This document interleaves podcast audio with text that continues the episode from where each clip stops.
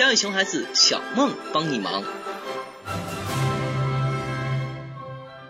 随着宝宝长大到六个月后，就会出现这样的场景：宝宝想下床一探究竟，但是试探了一下，实在太高，于是便大哭起来。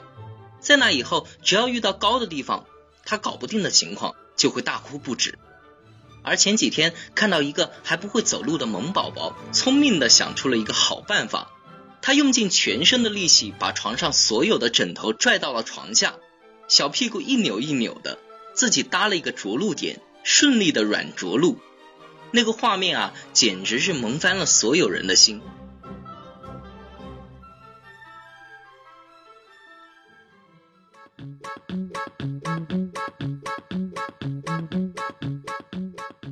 生活中让宝宝感到恐惧的事情有好多，宝宝又是为什么会感到恐惧呢？究其根源，都与宝宝自身成长和认知发展有非常重要的联系。比如，宝宝对高度的恐惧并不是天生的，而是后天习得的。美国心理学家沃克和吉布森设计的试牙实验，以及后来研究者对其深入探究发现，只有六个月以上的宝宝具有了对深度的感知后。才会对高度感到害怕，而小婴儿们的感觉是相悖的，反而会对高度感兴趣，这就叫初生牛犊不怕虎。通过这个实验，我们不难发现，宝宝恐惧中很大一部分是通过自己的成长，从周围环境及爸妈身上习得的，因而这也为我们帮助宝宝消除恐惧、更积极的探索世界提供了方向。下面我们来看一下有哪些做法会使宝宝产生恐惧。一、吓唬。其实说起来，宝爸宝妈们都知道，作为宝宝的守护者，要对他们温柔以待。但是每当宝宝突然哭闹不止时，怎么哄都哄不好时，我们不由自主的就暴力以待了。甚至有的爸妈拿出杀手锏：宝宝，你再不听话，就让你一个人留在这里啊！宝宝，你再哭就有坏巫婆把你抱走了哈！往往对于两三岁的宝宝，这类方法很是管用，屡试不爽。但是宝爸宝妈们不知道的是，这样的杀手锏也许就为宝宝们埋下了即使长大以后也无法摆脱的恐惧感。因为对于宝宝来说，某种体验已经和这种恐惧感密不可分。二，胆小标签。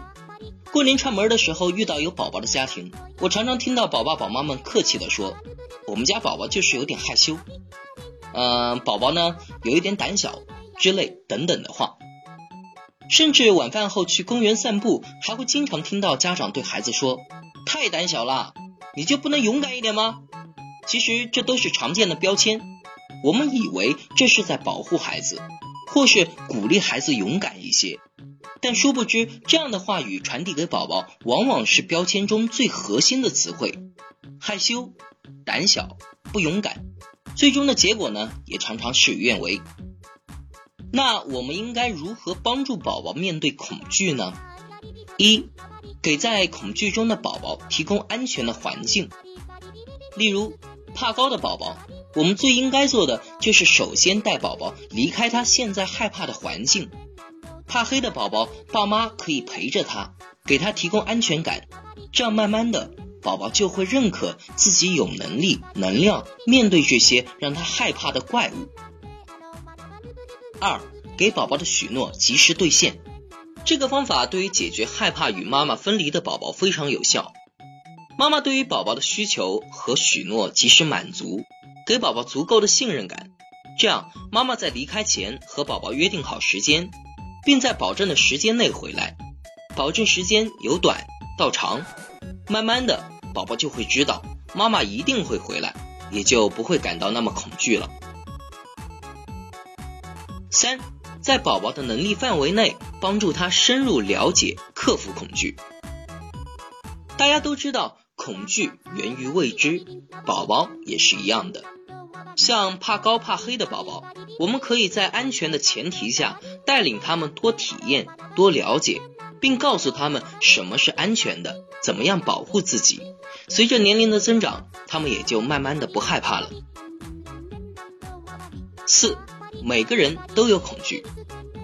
不仅仅是宝宝，其实我们每个人的生活都是伴随着恐惧的，所以我们又何必非要宝宝克服恐惧呢？只要恐惧不会影响到正常的生活，培养起宝宝面对恐惧时的自信，也不一定就要消除它，就让他陪伴着宝宝，不也蛮好的吗？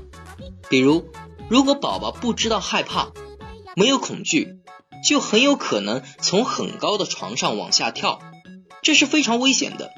也正是因为有了恐惧，才保证了宝宝的安全。所以，恐惧是把双刃剑，控制好了。也是宝宝一生的好老师。